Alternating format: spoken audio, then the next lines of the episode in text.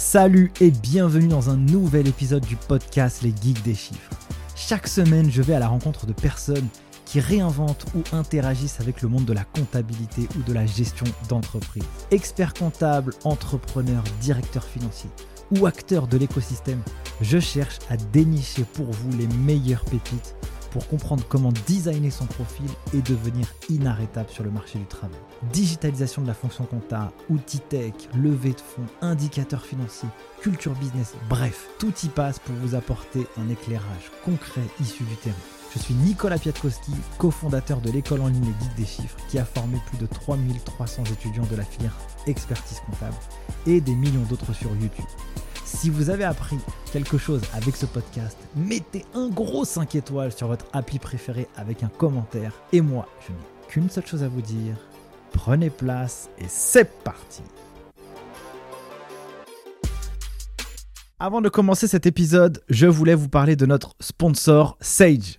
Sage, c'est une boîte internationale qui facilite la vie de millions d'entreprises dans plus de 20 pays grâce à des solutions qui gèrent de A à Z la comptabilité, la finance, la gestion commerciale ou la paye des entreprises de toute taille. Que vous soyez en start-up, TPE, PME ou grande entreprise, avec Sage, vous trouverez des outils sécurisés, conformes et adaptés au monde digital d'aujourd'hui. Faire la compta, envoyer des factures, recevoir des paiements, piloter son activité ou gérer la paye en quelques clics, tout ça deviendra un jeu d'enfant. Alors allez faire un tour sur le site internet de sage.com, S-A-G-E. En plus, vous avez des versions en essai et des mois gratuits pour vous familiariser avec l'ensemble des outils. Enjoy Salut à tous et bienvenue dans ce nouvel épisode du podcast Les Guides des Chiffres. Je suis très heureux aujourd'hui de vous accueillir pour accueillir un expert comptable qui s'appelle Mathieu Chauveau. Salut Mathieu. Salut Nicolas. Bon, je suis très heureux de t'avoir aujourd'hui parce que euh, j'ai envie qu'on parle de plusieurs sujets. Ok, à la fois de ton parcours, mais aussi d'expérience client dans les cabinets. C'est vraiment un sujet que j'ai envie de creuser avec toi parce que je crois comprendre que chez Ça compte pour moi, donc ton cabinet pour lequel tu es CEO, eh bien c'est un vrai sujet sur lequel bah, vous travaillez beaucoup et depuis un certain temps. Donc avant de parler de tout ça, est-ce que tu peux te présenter mon cher Mathieu? Oui, bien sûr. Euh, bon, merci encore du coup déjà pour, pour l'invitation. Euh, ça me fait vraiment super plaisir en plus parce que moi je te l'avais déjà dit J'adore les guides du chiffre, donc euh, je suis ravi d'échanger avec toi. Euh, pour me présenter, euh, donc je m'appelle Mathieu Chauveau, j'ai 32 ans, je suis expert comptable, comme tu l'as dit, et donc CEO du cabinet 50 pour moi. voilà pour pour la présentation. Je suis marié, trois enfants. Oh la classe donc, en quelques chiffres, donc ça compte pour moi. En quelques chiffres, c'est quoi? Moi, si, si, mes, si mes chiffres sont justes, j'ai vu que vous aviez à peu près 4000 clients, 70 mmh collaborateurs, c'est bien ça? Donc là, vous avez 7 ans d'existence. Donc toi, tu as fait le DCG, DSCG, c'est ce que j'ai vu, dans le, cursus traditionnel, c'est ça? Donc tu as fait ça à l'école, tu as fait ça... oui, j'ai fait... oui, c'est ça. J'ai fait Ouais, j'ai fait DCG en fait dans un lycée. C'est un certain nombre de lycées, tu sais, qui font les, les classes prépa notamment, euh, qui font aussi le, le DCG assez souvent. Et, c'est vrai que c'est euh, d'ailleurs généralement aussi quand même des formations de qualité. Euh, donc le, DCG au, au lycée, c'est à Bordeaux, et le DCG dans un IAE Ok. euh, à Bordeaux également. Ok, donc là, toi, tu as fait ça finalement en, en initial, c'est ça? L'ensemble du cursus? J'ai fait ça en initial, voilà, c'est ça. En fait, après le, tu veux, après le bac, euh, enfin au moment du, bac, euh, bon, j'avais pas la vocation spécifiquement à faire expert comptable. Euh, je, sais pas d'ailleurs s'il y a beaucoup de vocations, mais il y a plein de chemins pour y arriver. moi, j'avais, je savais pas trop quoi faire au moment de faire les vœux, tu sais, pour faire pour le post-bac. J'avais un conseiller d'orientation qui voulait me faire faire prépa, une prépa normale sup. bon, ça me parlait pas du tout, c'était pas du tout concret. Et moi, j'ai besoin d'avoir des trucs très concrets, d'avoir de la visibilité, etc. Donc euh, j'ai fait mes recherches par moi-même. Je suis tombé sur la filière expertise comptable. C'était l'année d'ailleurs du basculement entre l'ancien système DECF, DPECF et DCG. Ouais. Euh, donc en 2007. Et euh, j'ai cherché, j'ai trouvé ça. Et en fait, euh, bah, j'ai trouvé ça génial parce que ça me paraissait super concret, si tu veux. Parmi tous les, les, les, les filières que j'étudiais, en fait, là, c'était super concret. Tu vois, c'était des matières. Moi, j'étais dans une filière générale. Euh, économique et sociale. Et en fait, euh, j'ai vu en fait compta, euh, droit des affaires, contrôle de gestion. Et tu vois, ça m'a paru super concret. J'ai dit, ouais, ok, là, en fait, c'est des matières où tu vas pas, ah, tu vas prendre un truc que tu vas appliquer sur le terrain. Et c'est pas des trucs, histoire de machin, sciences politiques, je sais pas quoi. Donc, moi, j'avais vraiment besoin, tu vois, que ça soit un truc concret avec un métier concret à la fin. Tu vois, en disant, en fait, tu fais ça pour faire quoi? Ben, en fait, j'avais besoin, tu vois, d'avoir un horizon clair. Et là, j'ai vu ça, les matières, ça m'a trop plu. j'ai vu qu'à la fin, tu pouvais faire expert comptable. Donc, d'ailleurs, j'ai eu un seul objectif en tête quand je me suis lancé, c'était d'aller au bout et d'être expert comptable. Il n'y avait pas d'autre option. Euh, c'était euh, vraiment directement euh, prendre le chemin tracé et aller jusqu'au bout pour être expert comptable. Ok. Et tu étais plutôt bon élève du coup? Ouais, plutôt bon élève.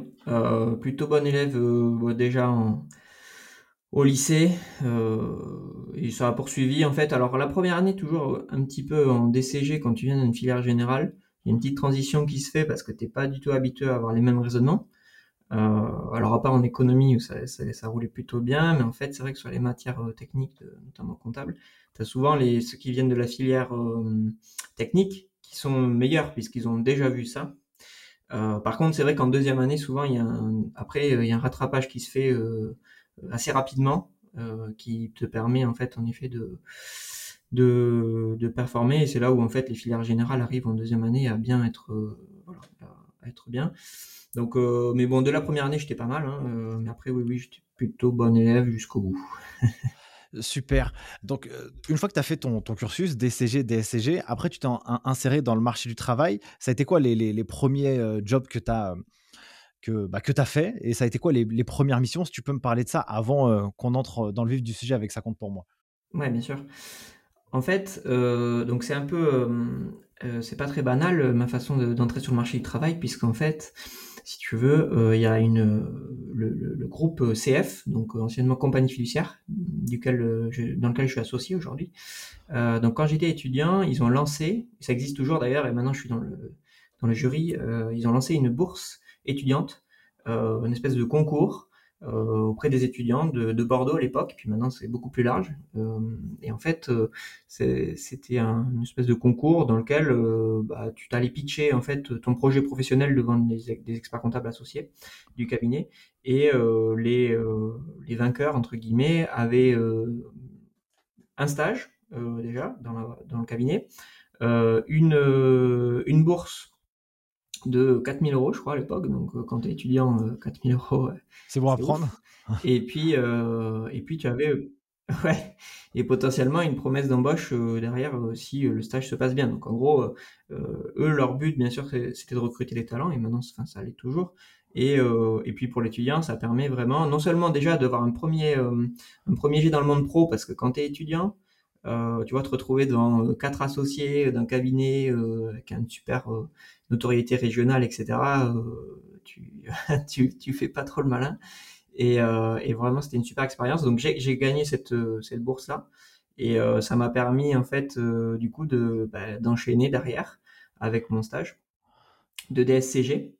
Euh, et puis derrière le stage de DSCG, j'ai été embauché en fait du coup à, compagnie fiduciaire sur le bassin d'Arcachon euh, à la Teste. Et puis euh, là, j'ai fait, euh, en fait, j'ai jamais quitté la maison entre guillemets puisque après j'ai enchaîné. Alors à l'époque, pour revenir sur ta question sur l'émission, l'avantage aussi que qu'il y avait, c'est qu'on m'a donné beaucoup de liberté. En fait, de toute façon, ça, ça résume bien mon parcours. On m'a toujours donné beaucoup de liberté. Euh, c'est comme ça que je, je fonctionne aussi. Euh, donc euh, ça, ça, a bien marché. Euh, ça m'a permis de voir plein plein de missions. J'avais pas vraiment un portefeuille standard, tu vois, où je vais faire mmh. de révision, etc. J'étais, j'intervenais sur plein plein de missions différentes. Donc c'était super intéressant. J'avais une partie en fait sur des grands comptes et j'avais une partie sur tout ce qui était mission exceptionnelle du cabinet. Donc là, j'ai appris énormément. Et puis j'avais une petite partie, un petit portefeuille aussi. Et puis après, j'intervenais un peu en pompier à droite à gauche euh, quand il y avait des petites urgences. Et ça, ça a été ultra formateur, ce qui fait que en, trois ans, euh, puisque là, je suis resté trois ans sur ce poste-là.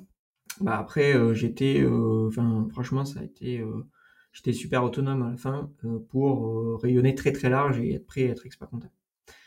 C'est là où après s'est fait la transition. Si tu veux, enfin, je sais pas si j'enchaîne ou pas. Bien sûr. au bout de ces trois ans, ouais. au, bout de ces trois ans, en fait, euh, donc j'ai fait euh, ces trois ans-là euh, chez Compagnie Fiduciaire, collaborateur. Alors j'étais expert comptable stagiaire, hein, j'ai commencé mon stage d'expertise comptable de suite parce que j'étais toujours focus sur être expert comptable, donc j'ai enchaîné directement.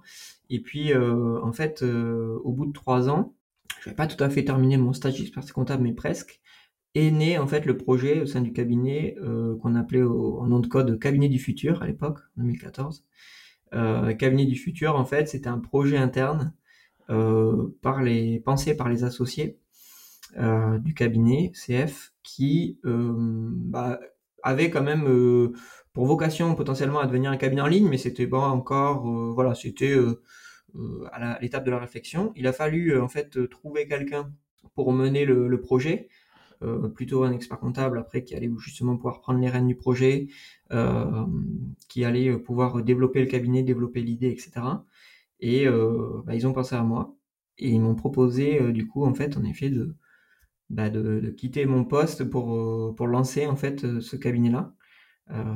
Qui avait commencé un petit peu à, incuber, mais en fait il a fallu continuer et puis partir de zéro parce que l'idée c'était partir d'une feuille blanche totale en disant on oublie tout ce qu'on fait sur compagnie fiduciaire, on repart à zéro et, et puis on y va. Et voilà, et donc on m'a proposé ça. C'était le, du coup Jean-Philippe Romero qui est PDG actuel et qui et, et, je connaissais parce qu'il était avant d'être PDG expert comptable à la test. Et en fait, il m'a proposé, il m'a dit bon, on te laisse réfléchir un petit peu. Euh, et le lendemain, j'aurais dit bon, ça y est, c'est tout réfléchi, j'ai pas besoin de plus de temps, go ça impliquait quand même une petite réflexion dans le sens où c'était, j'étais à Bordeaux, il fallait partir sur Toulouse parce que l'idée c'était de développer sur Toulouse et aujourd'hui on est à Toulouse. Et euh, donc il y avait une petite réflexion sur la mobilité entre guillemets, mais qui bon n'a même pas été un sujet. Et euh, voilà, moi c'était un petit peu mon rêve entre guillemets de monter un, projet entrepreneurial, alors intrapreneurial là potentiellement. Et voilà, et ça s'est fait comme ça. Et pourquoi ils t'ont fait confiance? Pourquoi ils se sont dit, toi Mathieu, c'est toi qu'on va mettre là-dessus, alors que on s'est dit, on va oublier tout ce qu'on a fait depuis le passé. toi, ça fait trois ans que tu es dans la boîte, donc tu t'es même presque un peu mis culturellement dans, dans, dans, dans, le projet, tu vois, en tout cas dans la culture de l'entreprise. Et là, on te dit, oublie tout, passe à un nouveau truc, et pourquoi on te choisit toi? Mmh. Ouais, ouais, ouais, c'est... J'ai pas la réponse, il faudrait demander euh, faudrait demander aux associés et particulièrement à Jean-Philippe. Après, euh, euh, ce qui est dingue, c'est vrai quand tu prends du recul, c'est que à l'époque j'avais 25 ans. Donc tu te dis, un cabinet qui bah, à l'époque devait faire 40 millions de chiffre d'affaires, il devait y avoir je sais pas 500 collaborateurs. Aujourd'hui c'est à peu près 70 millions et 800 collaborateurs, mais à l'époque ça devait être ça. Euh, ils font, font confiance, mais tu vois, je sais pas la réponse, mais c'est vrai qu'avec le recul, ils font confiance à un mec de 25 ans qui est là que depuis 3 ans dans la boîte pour lancer un projet euh, dans lequel euh, il va falloir s'investir et dans lequel on va aussi mettre à la fois la crédibilité du cabinet en jeu et puis quelques moyens financiers aussi parce qu'on a développé tout un outil derrière où il y avait quand même euh, un enjeu financier. Et je t'avoue que je sais pas encore la réponse alors. Je me dis avec le recul, a priori, ils ont, ils ont pas trop mal choisi parce qu'on s'en est pas trop mal sorti. Mais c'est vrai qu'à l'époque, fallait fallait quand même une sacrée dose de confiance. Je, je sais pas. en fait, euh, je pense que ce qu'il cherchait, c'était vraiment quelqu'un. Euh, déjà, il cherchait un futur expert comptable parce que l'idée, c'était de mettre quelqu'un de jeune justement, tu vois, pour repenser tous les trucs et pas quelqu'un qui était déjà formaté entre guillemets à faire son métier d'une certaine manière. Donc ça, c'était un premier point. On n'était pas euh, 10 000 en interne euh, expert comptable euh, futur diplômé. Et puis, en fait, je pense que ce qui, euh, qui fait aussi que comme Jean-Philippe me connaissait bien, euh, comme on a travaillé ensemble, il savait que moi, ce qui compte euh, le plus, euh, c'est pas la technique comptable pour moi, euh, parce que la technique comptable, c'est pas ça qui fait la différence en tant que telle. Bon, c'est du travail, c'est de l'apprentissage, mais en fait, il savait que moi, ce qui m'intéressait vraiment, c'était tout ce qui allait autour et le, le projet entrepreneurial plus que et donc la gestion du cabinet, tout ce qui s'ensuit, le développement, plus que la technique en elle-même. Il savait que moi, j'allais pas me m'épanouir euh, vraiment dans la technique pure, mais que j'allais plutôt m'épanouir euh, à travers euh, de la gestion d'un projet et puis plus largement voilà d'un cabinet. Donc ça, c'est vrai que c'était quelque chose qui n'était pas un secret et qui a fait la différence parce qu'une des premières questions avant de me proposer le poste, c'est vrai, je me souviens, c'était de savoir en fait qu'est-ce qui te plaît toi aujourd'hui, comment tu vois exercer ton métier demain? Est-ce que c'est plus de faire de la technique, de la consolidation, de l'intégration fiscale, des missions à très forte valeur ajoutée techniquement, ou c'est le management d'équipe, c'est la construction de projets, c'est le choix des outils, etc. Bon, bien sûr, j'ai clairement opté pour la deuxième option et je pense que c'est ça qui a fait que j'avais le bon mindset, on va dire, pour, pour me positionner là-dessus. Ce qui, alors, l'est de plus en plus aujourd'hui dans la profession, mais c'est vrai qu'en 2014, euh, tu avais encore quand même beaucoup d'experts comptables qui étaient beaucoup dans la technique. Et tu avais, une feuille... et, et, avais une feuille de route euh, précise sur euh, la première année d'exercice. Est-ce que euh, Jean-Philippe, si c'est ça le, le, le, prénom que, que, que, j'ai entendu, il t'a dit, voilà, dans un an, voilà où est-ce que tu dois être et est-ce que je te donne des ressources Comment ça s'est passé? Ouais, non, en fait, justement, et je pense que c'est ça qui a été aussi la force, euh, du, du, projet, c'est que j'avais carte blanche. Euh, alors on était euh, deux à mener le projet en fait, pour être précis, parce que en fait pour apporter une casquette aussi avec une dimension marketing commercial qui a déjà une expérience sur le sujet, il y avait Mathilde en fait qui m'accompagnait, qui n'est plus aujourd'hui sur 50 pour moi, mais qui avec qui je suis toujours en contact parce que c'est ma femme tout simplement. Donc du coup euh, et mais c'était pas à l'époque ma femme, hein, on s'est rencontrés à l'occasion de ça compte pour moi, et puis, euh, et puis voilà, ça a construit notre histoire aussi. Euh, mais euh, en fait, euh, on était deux, donc Mathilde, en fait, elle sa particularité, elle avait un master d'école de, commerce, de l'expérience dans le marketing, dans la communication, le commercial. Donc elle a assuré cette partie-là, et moi j'étais plutôt sur la partie construction du cabinet, la partie technique, les, les, les outils, la construction des équipes, etc. Franchement, carte blanche euh, et pas vraiment de feuille de route très précise. On avait des objectifs, certes, mais euh, qu'on a. Euh, bon, c'est toujours un peu difficile au départ d'un projet d'avoir des choses qui soient très cohérentes.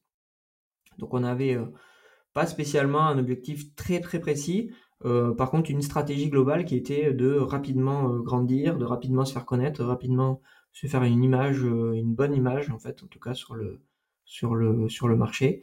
donc pas, spécialement. Et en fait, le fait, et je, pense que c'est pareil, tu vois, Jean-Philippe et les autres associés savaient comment je fonctionne. Ils savent, ils savent toujours comment je fonctionne d'ailleurs. Ils savent que euh, j'ai besoin de liberté, entre guillemets, pour pouvoir euh, vraiment bien mener les choses. Et j'ai pas, justement, j'ai pas envie qu'on me cadre. Et même quand j'avais 25 euh, ans, j'avais pas envie qu'on me donne un cadre et qu'on m'aide ou quoi que ce soit. Je suis jamais allé demander de l'aide à personne. J'avais besoin de faire ce que, voilà, ce que, ce qui me paraissait bien. Et, et en fait, euh, on a construit ça, euh, on s'est planté, on a fait des petites erreurs, des petites choses comme ça, mais jamais euh, dramatiques. Et ça nous a permis vraiment d'avancer beaucoup plus vite, en fait. Parce que quand tu as un cadre et que tu as des carcans et que, notamment dans un cabinet, tu peux vite bloquer et sur des choses qui, en fait, n'en valent pas forcément le peine. Et alors, beaucoup de liberté, je pense que ça a permis de, de vraiment bien avancer. Ok. Et au début, alors vous, vous avez plutôt une image assez digitale, contrairement à ce qui pouvait exister, en tout cas par le passé, dans la filière de l'expertise. Tu vois, les cabinets, avoir une présence en ligne, je pense que ça, c'était mmh. quelque chose que vous avez pris assez rapidement. Ça, c'est ce que toi, tu as insufflé. c'était quoi un peu l'idée au début pour pouvoir se faire connaître et faire connaître votre offre et votre service? Ouais. En fait, oui, l'idée c'était d'avoir, en fait, si tu veux, euh, l'idée de compagnie fiduciaire, c'était d'avoir une offre en fait 360 en disant, on adresse nos clients d'une certaine manière, euh, de manière traditionnelle, en, euh, en échangeant avec nos clients physiquement, ils se rendent au bureau, ils amènent leurs factures, etc. Et en fait, on se disait, bon, il y a plusieurs constats. les entrepreneurs, ils ont de plus en plus envie d'avoir des solutions mobiles, ils sont de plus en plus nomades. Il y a maintenant des technologies qui sont largement mûres pour faire du SaaS, parce qu'en 2014, tu vois, aujourd'hui, on n'imagine même pas autre chose que des logiciels en SaaS. Mais euh, c'était pas du tout en 2014, euh, si tu veux, c'était nouveau. Donc, euh, du coup, c'était quand même assez mature. Donc, bon, l'idée, c'était en tout cas de dire, on propose une autre offre, c'est-à-dire qu'on va quand même toujours avoir notre qualité de service, notre qualité d'accompagnement. On va le faire sur la forme d'une manière très différente on va le faire euh, de manière donc 100% digitale pour pouvoir adresser aussi des clients dans toute la France. Si tu veux, c'est aussi la stratégie de dire bon, on a des cabinets physiques, c'est bien, mais au bout d'un moment, tu es quand même limité. Et donc l'avantage là, c'est que tu peux rayonner beaucoup plus large. Euh, d'aller chercher aussi notamment des clientèles, tu vois, très urbaines. parce que c'est aujourd'hui le cas, on a des clientèles qui sont urbaines, beaucoup sur Paris, etc., qui justement, pour, qui une solution en ligne est une solution euh, vraiment idéale. Donc voilà, ça c'était l'idée. Après, comment on a fait pour se faire connaître? On a lancé donc la marque au salon de l'entrepreneur donc en 2015, février 2015. On a quand même 1000 paquets, on a fait ça en grande pompe pour être super visible sur le salon, faire pas mal de relations presse. On avait fait voilà une soirée d'inauguration. On avait vraiment invité pas mal de partenaires. On a essayé de mettre le paquet, si tu veux, pour que ça soit marquant déjà au niveau de la profession et puis même au niveau de certains partenaires. Donc ça déjà, ça a plutôt bien marché parce qu'en fait on a eu en plus une approche euh, très disruptive. Alors maintenant encore une fois, ça ne le serait pas forcément, mais si tu veux, quand on arrive en 2014, enfin 2015 du coup le lancement avec une fusée euh, du rose euh, fuchsia et puis euh, un nom qui est quand même qu'on retient assez bien, ça compte pour moi. Des jeunes en basket, enfin bref, voilà, sans rentrer dans les clichés, mais si tu veux, ça avait quand même marqué au niveau de la profession parce que c'était pas trop la tendance à l'époque. Donc ah, ça, ça avait, ça avait quand même bien marqué non, mais carrément, parce que moi, je vous ai découvert justement à ce salon euh, de, de, l'entrepreneuriat à l'époque. Donc, c'était en 2015. Je me rappelais plus de la date, mais là, tu me l'as précisé. Et du coup, euh, moi, je me suis dit, mais ces mecs, ils sont dans le turfu, tu vois. Mais c'était exactement ça. Hein. Quand j'avais vu euh, le, le, rose, le nom, ça compte pour moi, que les gens ils viennent te voir et tout. Je dis waouh, c'est trop ouf, tu vois, c'est trop bien. Alors aujourd'hui, comme tu l'as dit, hein, ce serait, je dirais pas que ce serait dépassé, mais en tout cas, ça ferait moins l'effet waouh que ça avait pu faire aussi par le passé. Moi, en tout cas, ça m'avait, franchement, ça m'avait bluffé, quoi.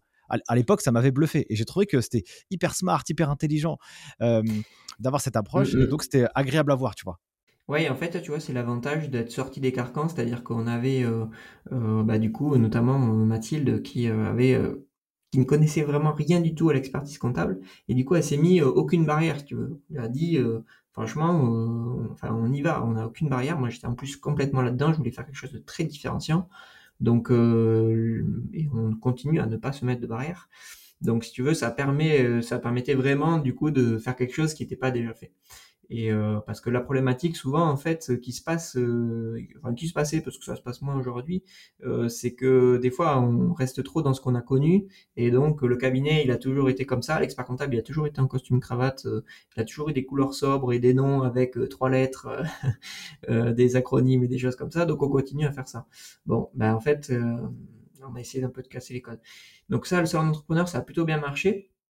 Euh, après, c'est pas trop, euh, tu vois, ça, ça rentre, ça fait pas ça permet pas de rentrer directement des clients parce que c'est surtout un effet de notoriété, donc euh, sur le long terme. mais ça permettait de faire parler de nous, tout, voilà, tout le monde retenait ah oui la fusée, la fusée rose, c'est où, etc. et puis après, on s'est mis bien sûr à faire de l'acquisition digitale, donc sur internet, que ce soit sur Google, tant en référencement naturel qu'on a fait assez tôt, et puis en référencement payant. Euh, réseaux sociaux, bon, voilà, les classiques, hein, et puis euh, par notre site, petit à petit, euh, arriver à générer du contact, générer du trafic, pour, bah, là, pour le coup, cette fois, vraiment signer des clients. Donc, si tu veux, c'était, ça a quand même bien marché les premiers mois, même si aujourd'hui, par rapport à notre niveau actuel, ça paraîtrait très très faible, mais si tu veux, on avait quand même déjà rentré, je crois, une vingtaine de clients le premier mois, 20, 30. Donc euh, c'est pas c'est pas forcément énorme sur du digital, mais sur euh, dès le premier mois c'était quand même pas mal. On était assez content, c'était à peu près dans les objectifs qu'on avait. Puis ça allait crescendo quoi, tout simplement. Très clair. Euh, Aujourd'hui vous avez 4000 clients. Euh, quel a été le frein pour les entrepreneurs de rejoindre un cabinet d'expertise comptable en ligne? Parce qu'on peut avoir dans l'esprit que ça peut faire peur parce qu'on pense que l'expert comptable c'est le le, le, médecin, euh, entre guillemets, de, de, de l'entrepreneur euh, qui est facilement accessible. Je pense que vous avez dû avoir euh, au début des gens qui vont dire ah, je pourrais pas les contacter, je pourrais pas avoir de réponse, c'est pas cher, c'est bizarre. Comment vous avez vécu cette période-là et comment vous avez répondu en fait? Ouais, complètement.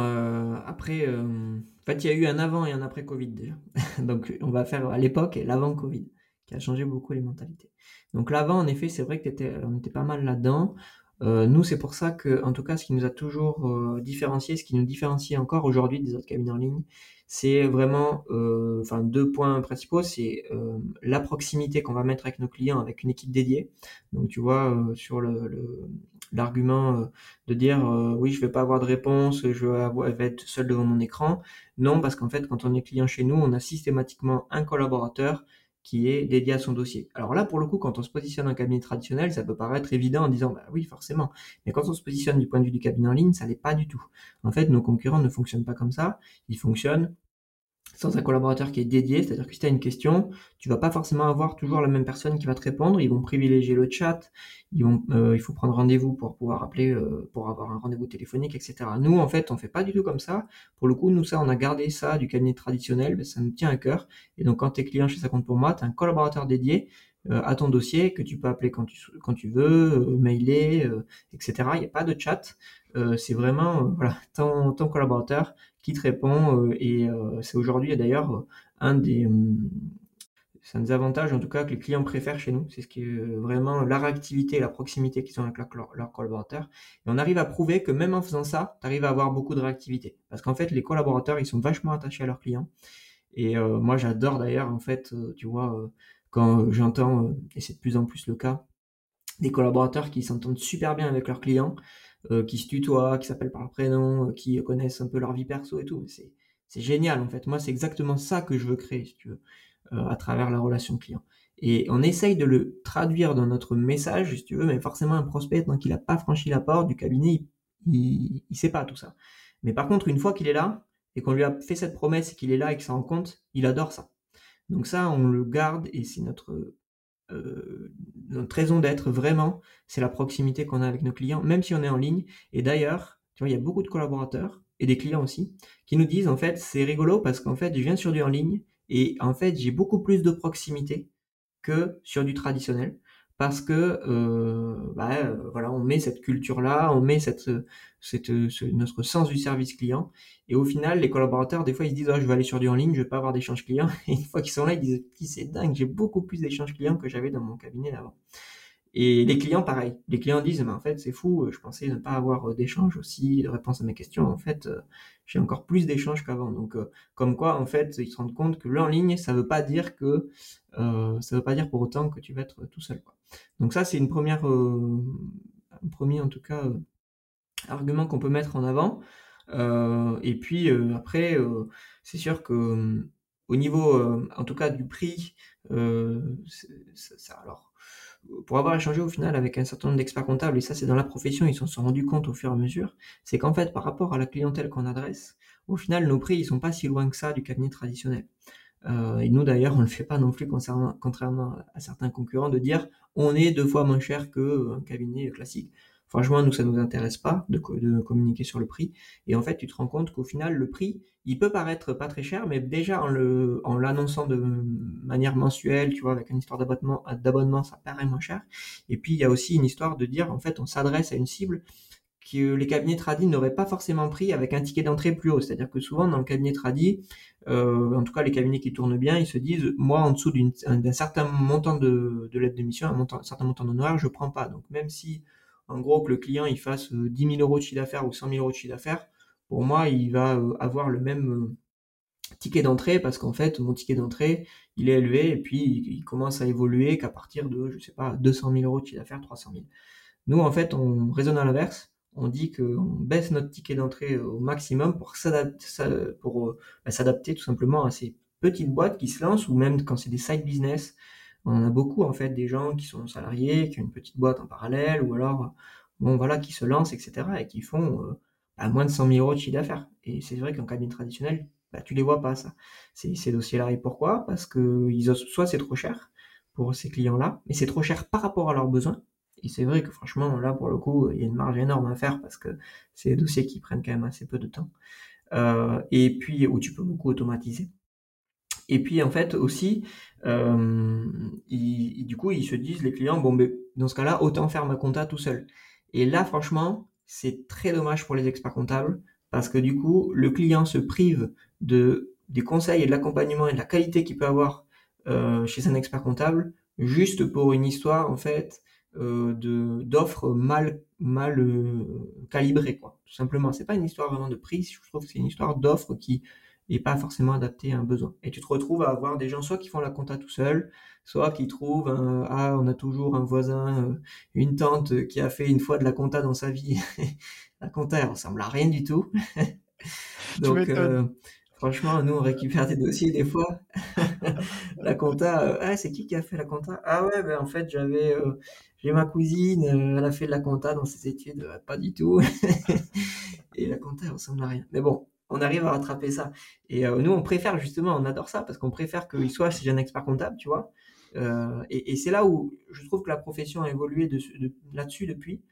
Euh, au début, en fait, la profession avait peur, tu vois, en 2015 notamment avec les cabinets en ligne, en se disant ouais, euh, ils vont euh, nous piquer euh, tous les dossiers, euh, ça va être n'importe quoi, on va faire euh, du low cost, on va tirer euh, les- le, le niveau vers le bas. Et en fait, ils se sont rendus compte qu'au final, petit à petit, euh, bah, en fait, c'est l'inverse qu'on voulait créer, c'est qu'en fait, on voulait nous agrandir le marché de l'expertise comptable. On voulait pas aller rogner des parts de marché, on voulait agrandir, parce qu'en fait, ce que se rendaient pas compte les experts comptables, c'est qu'il y avait un certain nombre d'entreprises qui étaient hors marché, qui n'avaient pas d'experts comptables. Et nous, aujourd'hui, et on a, euh, franchement, on a 70% de nos clients, euh, en tout cas, c'était les chiffres de, encore l'année dernière, euh, 70% de nos clients qui n'avaient pas d'experts comptables avant. Et nous, on préfère d'ailleurs. Franchement, nous, on préfère largement. Donc, euh, si tu veux, on va pas piquer des experts comptables, des clients aux autres experts comptables. Nous, on fait juste, euh, on propose une offre pour que justement les entreprises aient accès à un expert comptable. On veut, on veut donner une offre qui soit accessible, mais avec un niveau de qualité qui soit top aussi. Donc, euh, c'est le, pari en tout cas qu'on a fait. Et, euh, ça, les, clients en fait le comprennent, tu vois, quand ils se disent ouais le prix, etc. En fait, on leur explique, on leur explique ça, et on leur explique bien sûr que c'est pour s'adapter à leurs besoins et que forcément à ce prix-là, on va pas euh, leur faire euh, euh, de- des études fiscales, on va pas leur gérer, enfin en tout cas pour ce prix-là, X millions de chiffre d'affaires, etc. C'est un prix d'entrée qui s'adapte à un certain besoin et que après on va ajuster selon les besoins du client. Mais disons qu'à notre prix d'entrée, ça te permet de couvrir ton besoin de base qui est ton bilan, ta alias fiscale, ta déclaration de TVA, euh, et puis bien sûr l'accompagnement et le conseil avec euh, ton collaborateur. Euh, c'est hyper intéressant euh, ce que tu dis parce que c'est ça, fait preuve aussi d'une vraie analyse de marché parce que euh, quand on se lance dans un business quel qu'il soit et donc si on se lance en tant qu'expert comptable on se dit comment je dois attaquer le marché pour finalement faire un cabinet euh, bah, qui me plaît euh, pour lequel je, suis fier de me lever tous les jours avec une mission et une vision tu vois et vous vous êtes dit euh, en fait euh, ce que je veux c'est pouvoir proposer une offre à des gens qui habituellement, en tout cas dans la partie de la vision euh, de ça compte pour moi, habituellement ne prendraient pas d'expert comptable et enverraient ça chez tonton, tonton Jaco ou je sais pas quoi pour faire la compta. Et là, en fait, l'idée c'est de leur prendre un ticket d'entrée qui soit bas et comme ça, moi finalement, j'étends le marché. Et ça, c'est hyper intelligent d'avoir pensé euh, de cette manière. Et ça, euh, c'est, euh, je trouve, assez remarquable. Autre chose, il y a quand même une question qu- auquel je me pose, c'est que quand tu fais un pricing comme et, ça, et sans rogner les marges en fait. C'est ça qui est, qui, qui est important. C'est-à-dire qu'on n'a pas dit on va baisser le prix euh, pour faire, euh, tu vois, euh, du, du volume, etc. On, on a, on a une marge qui est standard. On a, on sait- on- moi, j'ai fait tout simple. Hein, j'ai dit quelle est la marge sur compagnie fiduciaire. Donc la marge hein, dans notre métier, c'est tout simplement ton ratio masse salariale productive sur ton chiffre d'affaires. Bah, on, est parti de la même, euh, on a, fait, euh, si tu veux, la mécanique à l'envers, quoi. Donc on n'a pas euh, rogné nos marges pour autant. C'est vraiment juste, on a calibré notre offre. C'est ça qui est bien, euh, qui est important, et que les experts comptables maintenant ont compris. Euh, mais c'est vrai qu'à l'époque, ils, se disaient en fait, si tu baisses le prix, ça veut dire que tu fais, euh, excuse-moi l'expression, mais tu fais de la merde. Bah, en fait, euh, nous on a dit non. En fait, c'est juste qu'on va ajuster notre niveau d'intervention aux besoins du client. Et maintenant, ça devient bah, courant. Bah, tu as, carrément devancé euh, la question que je voulais euh, te, te, te poser. C'est qu'effectivement, avec une vision comme ça, tu peux te dire, euh, ouais, mais tu, tu risques de te dévisser parce que à un moment donné, ton chiffre d'affaires, il va pas euh, compenser euh, l'ensemble des charges que tu as chez toi. Parce que si les gens, ils peuvent appeler n'importe quand un collaborateur, bah, ça va le désorganiser. euh, lui, il, il est en train de bosser sur une tâche, faut qu'il passe sur une autre. Déjà, comment je pense que vous avez eu des, des, petits problèmes dans, dans cette histoire. Comment vous les avez euh, surmontés et comment vous avez réajusté? Mhm. Ouais, après, si tu veux, je faire un parallèle euh, assez euh, pas très banal, Mais quand tu as le buffet à volonté, si tu veux, c'est pas pour autant, les, les, restos qui font ça, c'est pas pour autant qu'en fait tu vas aller te servir même quand t'en peux plus et que tu vas y aller juste parce que pour le principe. Ben là, en fait, c'est un peu la même, chose. Et on a testé d'ailleurs plusieurs choses. Justement, on a fait exprès, et c'est l'avantage, en fait, quand tu montes aussi ce genre de cabinet, c'est de pouvoir tester tout le temps. Euh, et en fait, bon, maintenant avec la taille, on, peut se permettre de moins en moins, en tout cas, de faire des tests drastiques, mais on l'a on fait à l'époque. On a testé quoi? On a testé, en gros, de dire l'accompagnement c'est illimité, et c'est d'ailleurs l'option qu'on a gardée, hein, qui est aujourd'hui le cas. Soit, et certains confrères euh, en ligne le font, l'accompagnement c'est X temps par mois. Et en fait, tu te rends compte de quoi? C'est que quand tu fais de l'illimité, les clients te sollicitent moins. Parce qu'en fait, pourquoi? Parce que si tu le limites, c'est-à-dire que tu dis, je sais pas, c'est une heure par mois, ils vont la consommer. Ils vont dire, je paye une heure par mois, donc je vais consommer mon heure. Euh, j'ai analysé ça en demandant après en fait aux clients euh, comment ils expliquaient ça. Et en fait, ils disaient voilà psychologiquement et puis même si tu dis j'ai lu pas mal de trucs là-dessus. Euh, si tu as une heure, tu vas la consommer. Alors que si tu as limité, bon, ben, en fait, euh, tu penses plus, en fait. Tu penses plus à ton forfait, tu pars du principe que c'est, que c'est dedans. Donc, franchement, nous, euh, au final, on essaye d'anticiper, de toute façon, d'être très proactif et d'anticiper au maximum aussi les questions des clients pour pouvoir maîtriser cette relation client. C'est-à-dire que nous, en fait, quand le client rentre, on va pas dire, bon, mais il est rentré, et puis on attend qu'il appelle, et puis il va poser ses questions. en fait, en fonction de son profil, quand il rentre, euh, on va déjà anticiper toutes les questions qu'il pourrait avoir. Parce qu'on a l'expérience pour dire que sur telle typologie de client, il y a tels sujets qui sont primordiaux. Et si tu veux, quand tu as déjà anticipé tous ces euh, sujets-là en disant, euh, alors dans votre cas, vous avez obligation d'avoir une caisse, etc., etc. Vous avez, vous pouvez faire donc des MT kilométriques, bon, enfin, j'en sais rien, tu vois, je passe les détails. Et tu, quand tu anticipé ça, déjà, en fait, tu maîtrises parce que c'est toi qui euh, as donné cette info-là quand tu avais la disponibilité pour le faire. Et euh, en fait, euh, du coup, déjà, ça permet vraiment de, maîtriser cette relation client-là. Après, aussi, tu te rends compte que c'est surtout à l'entrée qu'ils ont beaucoup de questions. Puis après, avec le temps, ça se, tasse. Donc, comment nous, on gère ça au niveau de l'entrée? Déjà, on a toujours des collaborateurs, entre guillemets, d'avance qui permettent d'absorber justement ces nouveaux clients qui ont comme ça, ils peuvent avoir du temps, ils sont focus sur ces nouveaux clients pour leur répondre à toutes leurs questions. Donc il y a peut-être en effet il y a un petit surcoût là, mais encore une fois, nous on met beaucoup de surcoût dans la qualité qu'on va apporter euh, de à notre service. Et puis euh, de la même manière, et là c'est pareil, c'est euh, pour le coup quelque chose qui est pas courant, c'est qu'on a monté un service Customer Success qui se voit plutôt dans les boîtes habituellement de logiciels ou les, enfin voilà dans ce dans ce type-là, pas trop dans les boîtes de services. Euh, parce que tu peux partir du principe qu'un cabinet, le Customer Success, c'est collaborateur.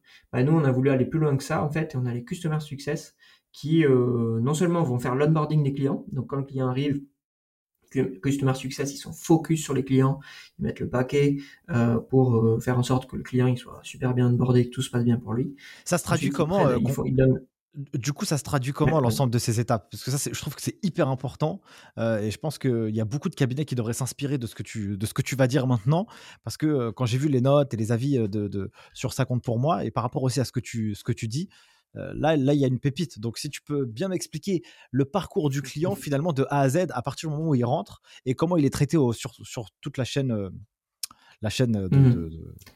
du cab? En fait, donc, si je pars déjà du stade prospect, donc on va dire, on a quelqu'un qui va sur notre site, qui fait une demande de, de renseignement, de devis, etc. Là, on a un chargé d'affaires déjà, donc qui a plutôt un profil commercial, qui va euh, répondre à toutes ces questions, etc. Et puis lui expliquer le fonctionnement du cabinet et lui faire une proposition euh, d'une lettre de mission. Une fois qu'ils sont mis d'accord sur les besoins, euh, les prix, les honoraires, etc., la lettre de mission est signée et quand la lettre de mission est, signée, là, il y a donc euh, un premier support qui prend le relais sur la mise en place du dossier d'un point de vue administratif, facturation, paiement, euh, paramétrage du dossier, etc. Et ensuite, une fois que tu as passé ce stade de support, donc on a deux euh, personnes qui, qui gèrent ce support-là, ça passe au Customer Success. Le Customer Success, là, donc c'est des gens qui ont un profil relation client, mais plus, plus, plus, qui n'ont pas de, ils sont pas comptables, ils ne sont pas commerciaux, euh, leur seul but, eux, dans leur journée, c'est de faire en sorte que les clients, ils soient euh, ravis d'être, de travailler avec nous. Et pas, ils soient contents, satisfaits. On veut qu'ils soient vraiment enchantés. On veut que ça soit euh, vraiment, ça compte pour moi, euh, vous êtes des oufs. Et si tu veux, on a vraiment, euh, nous, cette culture-là orientée client, et c'est pour ça qu'on a du coup trois personnes quand même sur le Customer Success qui sont full orientées service client. Et donc, qu'est-ce qu'ils font quand tu as le client qui rentre? Ils vont déjà faire un premier rendez-vous avec lui, téléphonique, pour euh, déjà connaître un petit peu euh, sa boîte, ses besoins, euh, savoir si tout est clair pour lui. Ensuite, ils vont lui présenter notre outil, parce que bien sûr, nous, notre concept, il est basé sur un outil en ligne ou on échange, sur lequel on échange avec les clients, parce qu'on est 100% dématérialisé. Hein. Chez nous, on t'envoie pas une facture papier ou quoi que ce soit. Hein. Tout se fait, tout se fait en ligne et tout est automatisé. Pas de saisie comptable d'ailleurs de notre côté. Bref. Donc, il faut euh, former, entre guillemets, un petit peu le client à son espace, euh, qui prenne la main dessus. Donc ça, on le fait en direct avec lui. Au passage, euh, on s'assure qu'en fait, on a bien tous ces documents, que tout est en, règle au niveau des impôts, au niveau du juridique. Enfin, tu vois, vraiment bien calibrer tout le dossier, faire en sorte que tout soit bien OK pour le client déjà, et que ça soit OK une fois qu'il va être transféré chez un comptable pour qu'on puisse directement rentrer dans le vif du sujet. Et donc, bien sûr, Customer Success tout au long de ces étapes, parce que c'est pas uniquement son rôle, c'est pas que de faire l'onboarding, c'est euh, voilà, c'est à peu près un tiers de son temps, mais sur ce tiers de temps, l'onboarding va s'assurer que tout est ok pour le client et qu'il est dans les meilleures conditions, si tu veux. Euh, c'est un peu comme si tu rentres dans un, dans un taxi. Au début, est-ce que c'est bon, vous avez bien la petite bouteille d'eau? Est-ce que vous avez euh, les bonbons? Est-ce que vous avez, voulez que je mette de la musique? Euh, Est-ce que vous, est-ce que vous êtes bien installé, etc. Où c'est que vous allez, euh, etc. Tu vois, mais en fait, c'est un peu toutes ces premières étapes là. Que ou si tu allais au restaurant quand on te demande, donne la carte, tu choisis ton menu. Bref, est-ce que tout va bien, etc. J'ajuste la clim. bon, ben là c'est un peu pareil. c'est est-ce que tout est ok et est-ce qu'on peut passer à l'étape suivante? Quand tout est ok, Là, il transfère vers un collaborateur comptable qui va être le collaborateur comptable dédié du client pour toute la suite. Et là, le collaborateur comptable, il fait aussi à cette fois un premier rendez-vous, ce qu'on appelle un rendez-vous premier contact, avec son client. Et c'est là qu'il va euh, déjà rentrer dans le vif du sujet et aborder tous les sujets euh, déjà qui peuvent concerner le client tu vois, ce dont je te parlais. En fonction du profil du client, tu vois, on a plusieurs profils, et en fonction du profil tel qu'il est calibré, il a été calibré par le chargé d'affaires et recalibré par le Customer Success, on sait exactement quels vont être les sujets clés pour lui, et directement on rentre dans le sujet, et c'est souvent là que les clients sont impressionnés, parce que non seulement ils se sont dit, ah ouais, en fait, déjà, j'ai eu un super accueil, euh, parce que c'est vrai que bon, des fois quand on met pas le paquet dessus dans un cabinet classique, bon une fois qu'il a signé la lettre de mission, tu te dis bon j'ai pas pour l'instant de, de compta à faire euh, tant qu'il n'y a pas eu la TVA etc. Donc il se passe pas grand chose. Nous on laisse pas de temps s'écouler. Et ensuite le, collaborateur comptable il attend même pas que le, client lui pose des questions, il va directement lui mettre les sujets sur le table. Donc ça, si tu veux, ça permet vraiment de rentrer dans le sujet. Le comptable, lui, il sait que le client, il est formé sur l'outil, que tout est bien paramétré, que tout le dossier est carré et qu'il va pouvoir, du coup, directement rentrer dans sa mission d'accompagnement. Et ça, si tu veux, euh, c'est aussi pour le comptable, c'est un confort euh, super important de se dire, en fait, euh, ou dans un, des fois, tu pourrais te dire, oh, j'ai un nouveau client, il va falloir que je paramètre, il va falloir que je lui explique comment va fonctionner, etc. Euh, tu vois, euh, des fois, il y a un petit peu de nonchalance à le faire. Bah là, tu sais que déjà, tout est rodé. Et donc, tu vas directement pouvoir te concentrer sur ce qui t'intéresse, c'est l'accompagnement et le conseil de ton client. Et ça, euh, ça permet en fait d'avoir un client qui a tout un process d'onboarding ou dans lequel il sent qu'on est totalement focus sur lui et que franchement, tout ce qui nous intéresse, c'est qu'il soit sur des bons rails pour après continuer. Et ça te permet en fait, tu vois, de mettre le paquet sur l'accompagnement au début, de lisser après cette relation client et de pas être débordé après par les questions des, clients en fait euh, par la suite. Euh, c'est hyper vertueux. Du coup, euh, si je résume et je, réfléchis, donc vous avez un chargé d'affaires qui va plutôt être en lien avec les prospects pour pouvoir les diriger. Est-ce que vous, vous êtes le bon cabinet, oui ou non, pour son besoin? Si oui, eh bien voilà ce qu'il va devoir faire payer, enfin on va envoyer la lettre de mission et on va lui expliquer un peu toutes les étapes qui vont arriver. Ensuite, une fois qu'il a signé, il y a quelqu'un qui va dire OK, monsieur le client, eh bien moi je vais vous expliquer comment vous utilisez l'outil, je vais calibrer l'ensemble de vos documents euh, administratifs, juridiques, etc. Comme ça, quand votre dossier passera chez le comptable, eh bien lui en fait, eh ben, lui, il va faire son vrai métier, quoi. Son vrai métier, c'est de te produire et puis de te conseiller sur vraiment euh, la partie administrative, juridique, euh, technique, euh, peut-être les assurances, bref, tout, tout, tout un, un, tas de choses par rapport à son activité. Et ce qui est intéressant chez vous, c'est que chaque personne a son job et chaque personne doit très bien faire son travail. C'est un peu ça. c'est exactement ça. Euh, euh, c'est exactement ça, et ça, tu vois, c'est quelque chose auquel je crois beaucoup depuis toujours. C'est la juste personne à sa juste place, et c'est de maximiser la valeur ajoutée de chacun. C'est-à-dire que, en fait, l'idée, c'est que chaque personne soit au max de sa valeur ajoutée euh, qu'il peut apporter, qui se concentre vraiment sur sa valeur ajoutée max. Et déjà, ça passe par des trucs bêtes de base qui est en fait, les comptables, ils ne font que de la compta. Il y a les juristes qui font du juridique, les gestionnaires de paix qui font de la paix. Déjà, c'est déjà une bonne base parce que dans certains cabinets, en fait, déjà, tu touches un peu à tout. Donc, euh, déjà, c'est une base d'avoir déjà une, spécialisation technique. Et après, à l'intérieur de ça, en fait, on s'est dit, bon, les comptables, c'est pas des commerciaux, ils sont pas à l'aise avec ça, ils n'ont pas signé pour ça parce que eux, ils ont choisi des études de comptable parce que ce qui leur plaît, c'est la technique, l'accompagnement et le conseil. Donc, et c'est pas de vendre des choses. Donc, il y a des commerciaux. Et puis, de la même manière, les customers success, c'est un peu la même chose, c'est de se dire qu'en les comptables, c'est pas là où ils vont apporter le plus de valeur ajoutée et qu'il y a des gens meilleurs qu'eux pour faire euh, cette partie-là. Et, et c'est pas grave parce qu'en fait, eux, ils sont bien, bien meilleurs, ils ont bien plus de valeur ajoutée à rentrer en fait dans l'accompagnement et le conseil. Et ça, c'est vraiment nous, en tout cas, la, façon qu'on a de voir les choses, en faisant en sorte aussi que les comptables, ils aient le moins de tâches techniques à valeur ajoutée à faire en automatisant au maximum tout ce qui peut être automatisable. Et il y, en y a beaucoup de choses automatisables dans notre métier. Euh, du coup, ça me permet de rebondir. Je recommande à tous ceux qui écoutent, qui nous écoutent là actuellement, un podcast qui s'appelle Entrepreneur Care d'une fille qui s'appelle Dorian Baker, je crois.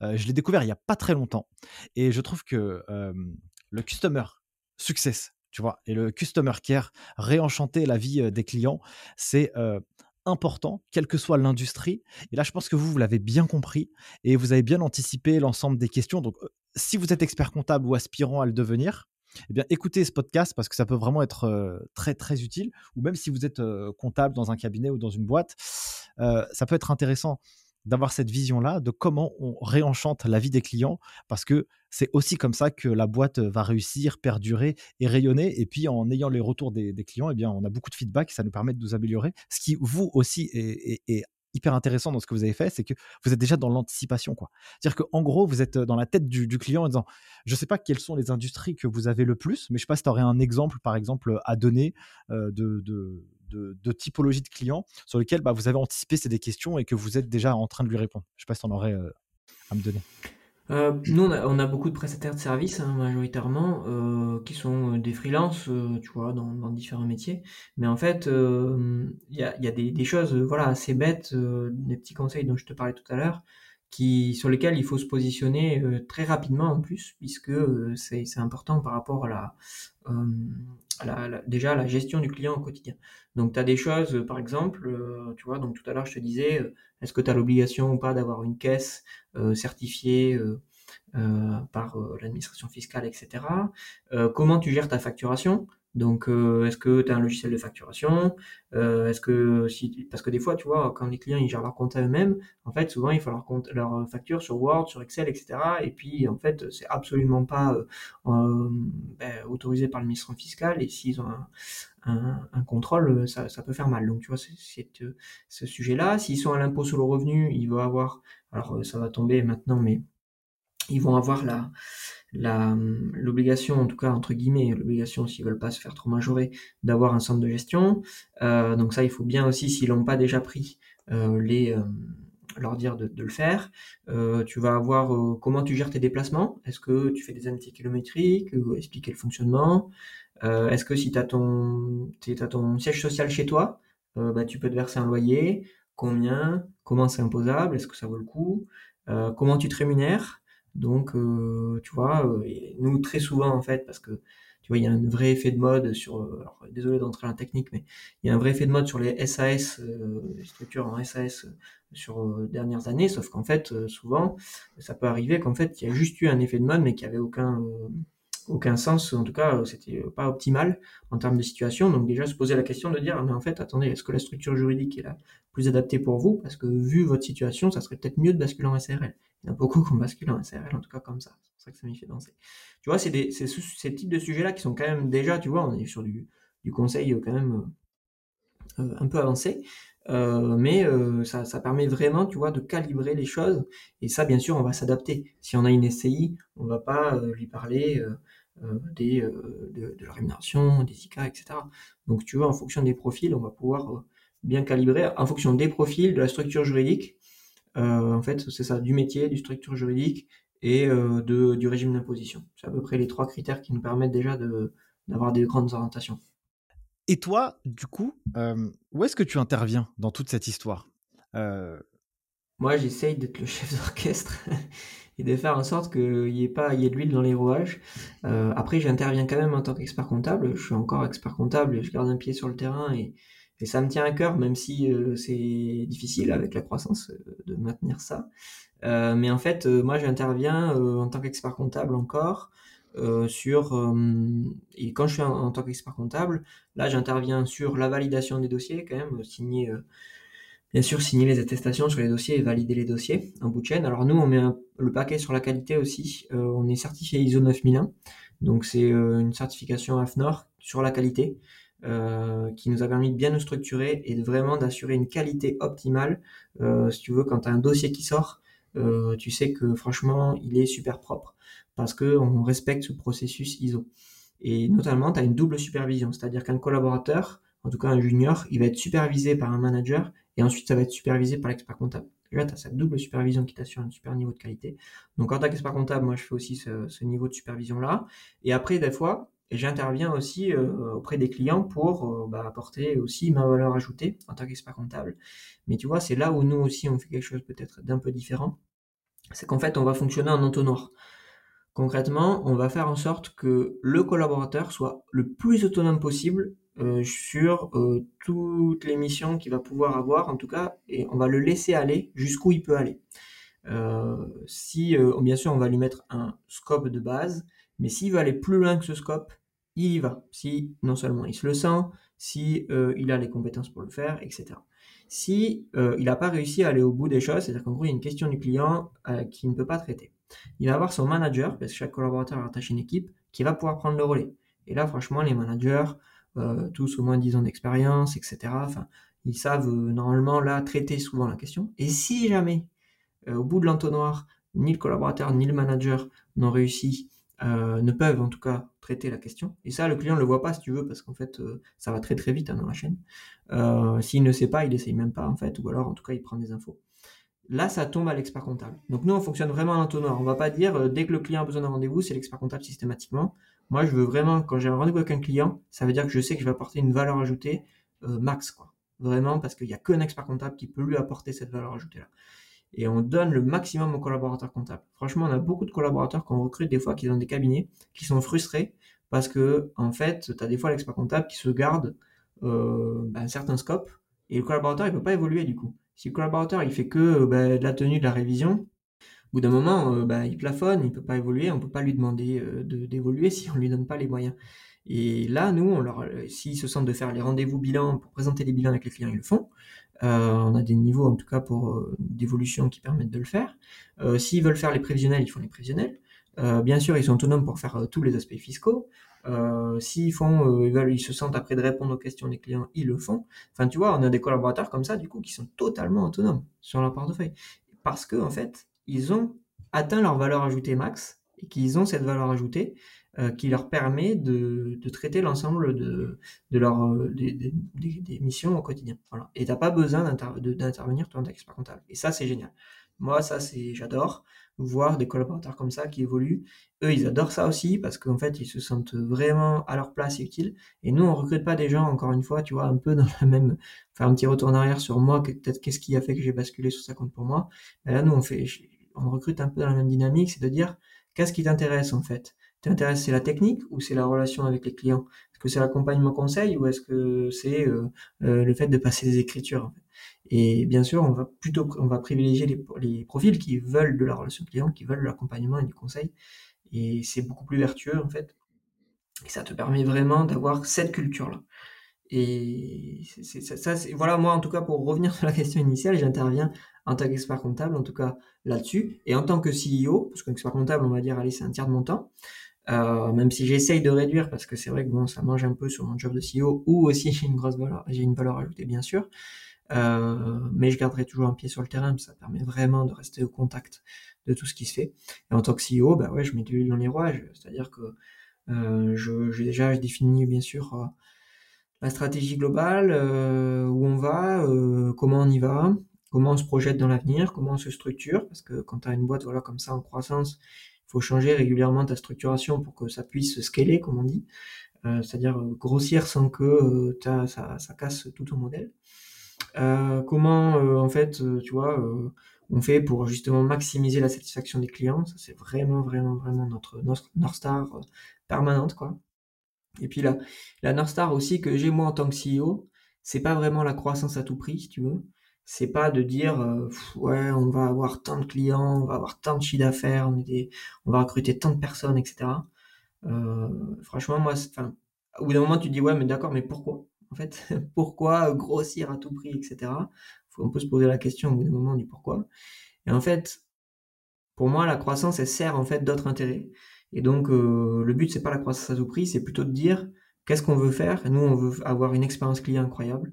On veut faire en sorte que les clients, ils soient super fiers qu'on soit leur expert comptable, que les collaborateurs chez nous, ils soient super fiers de travailler chez Ça compte pour moi, et qu'on crée en fait une culture et une marque forte en se disant, ouais, ça compte pour moi, tu vois, c'est ça, ça, ça.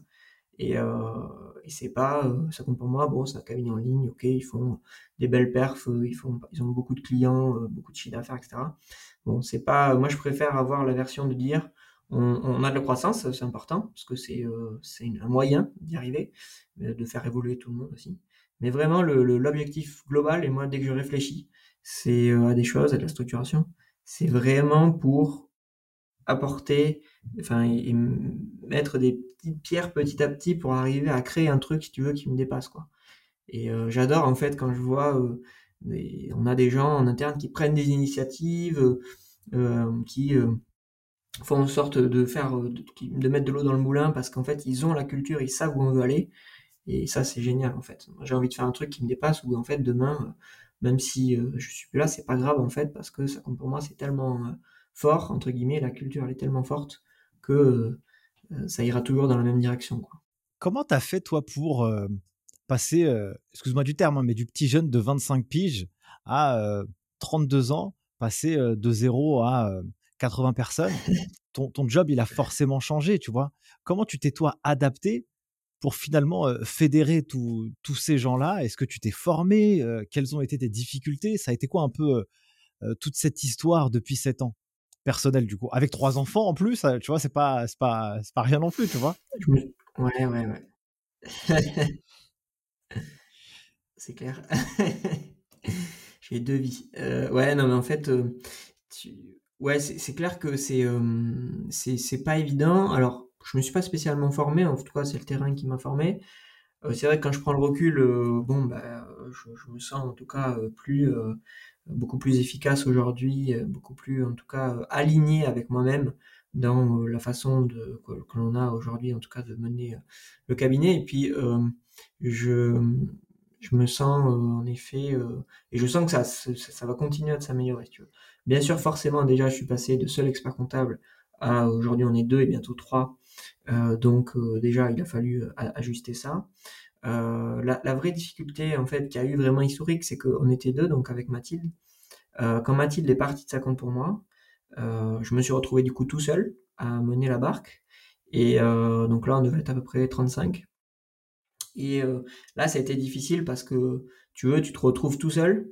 Et quand tu es tout seul, bah, c'est compliqué de se parler à soi-même et de faire des choix et de pas pouvoir échanger, si tu veux, avec quelqu'un, ne serait-ce que pour euh, bah, euh, avoir son avis, ne serait-ce que pour vider son sac. Tu des fois, d'échanger avec quelqu'un, même si l'autre personne ne parle pas, ça te permet de, de, faire mûrir en fait tes réflexions. Et ça, ça a été dur parce que il faut aussi voilà gérer les problématiques humaines dans le et quand tu es tout seul à faire ça et que tu es un peu comme moi, c'est-à-dire que je suis très sensible en tout cas à ces aspects humains. euh, c'est assez dur parce que toi, tu n'es pas dans une bonne position, hein, toujours, hein, forcément, tu es le CEO, donc euh, euh, même si tu fais tout ce que tu peux et que tu es sympa et que tu, montres que tu fais tout ce que tu peux pour que tout le monde s'épanouisse, bon, ben, tu as toujours des trucs qui te retombent dessus parce que forcément, il faut un responsable et ça, c'est pas un problème, je l'assume, mais c'est vrai que du coup, c'est un peu difficile des fois humainement à gérer. Donc moi, mes principales difficultés, ça a été vraiment, et ça l'est toujours, c'est l'humain et euh, la, gestion entre guillemets humaine de à tous les niveaux. C'est-à-dire que des fois, euh, c'est pas forcément que conflictuel, tu vois, c'est c'est émotionnel, on va dire. Donc ça, ça a été dur et quand j'étais tout seul, encore plus dur parce que là, tu as un truc qui te pèse sur les épaules qui est vraiment super lourd. Ça a duré un an et demi, c'était une éternité, parce qu'en fait après j'ai Romain donc qui m'a rejoint, euh, qui maintenant du coup co-dirige le, cabinet avec moi. En tout cas, je suis CEO, il est, il est général manager. Alors lui, il s'occupe plus particulièrement de la partie expertise comptable, partie métier. il est assez focus là-dessus. Et mais il est expert comptable aussi, bien sûr. Et en fait, lui, il m'a porté une bouffée d'oxygène. On se connaissait, on était ensemble dans nos études. Et ça a permis, en fait, voilà, déjà d'être deux, même s'il a mis le temps après, bien sûr, le temps de, se mettre en jambe, mais euh, ça a permis vraiment de, rééquilibrer un petit peu les choses. Donc ça, c'était, euh, voilà, principalement, c'était ça.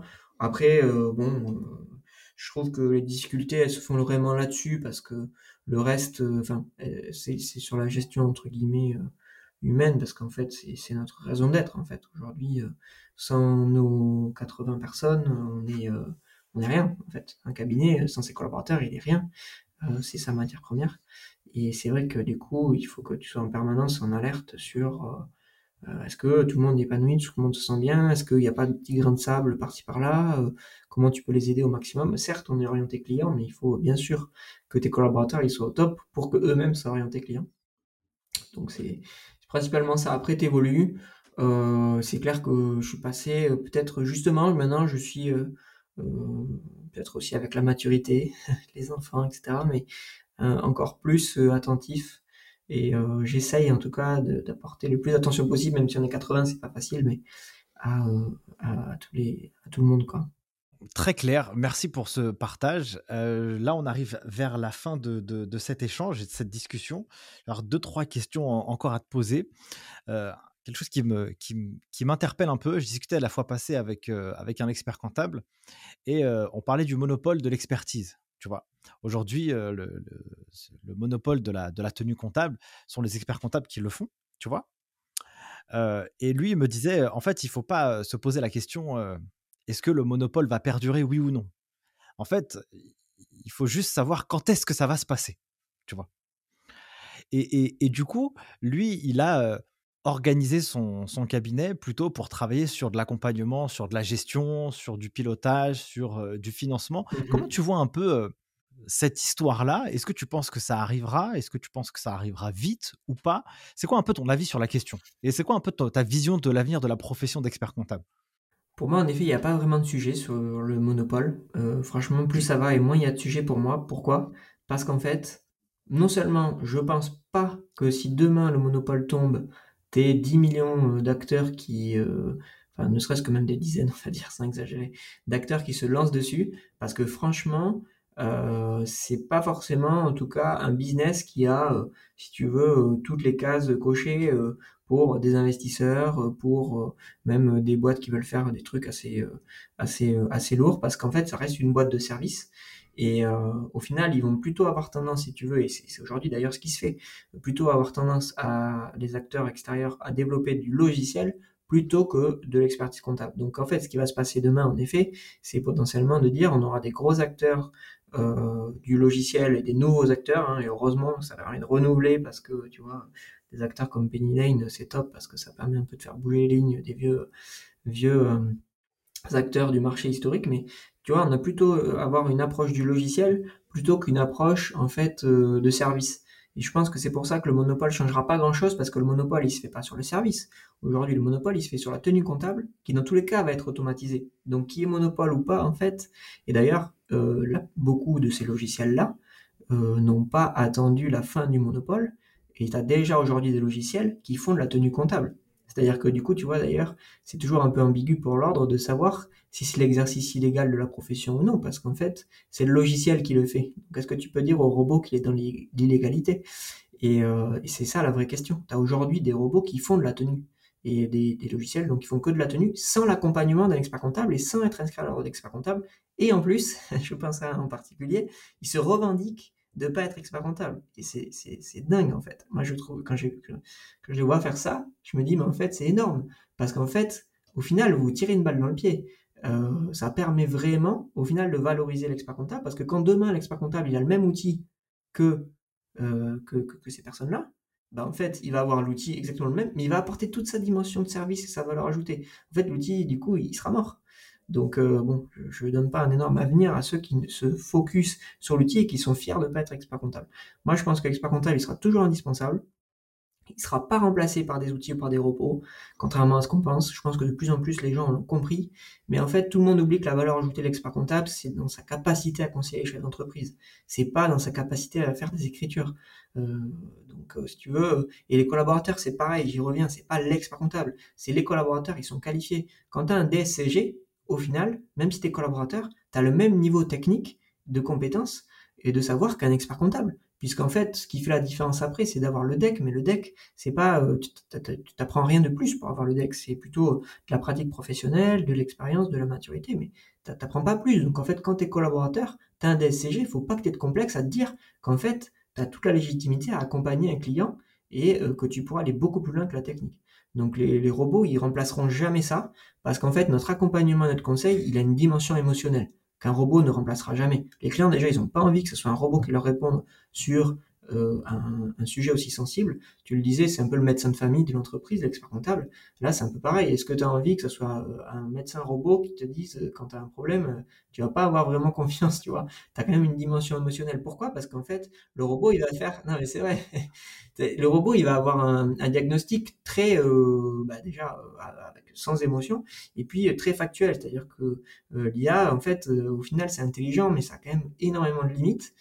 Euh, dans le sens où ça va être 0 euh, ben, ou 1, hein, ça reste de l'informatique, c'est binaire. Et donc euh, là où en fait un expert comptable, c'est assez souvent que tu as plusieurs options en fait qui peuvent être intéressantes.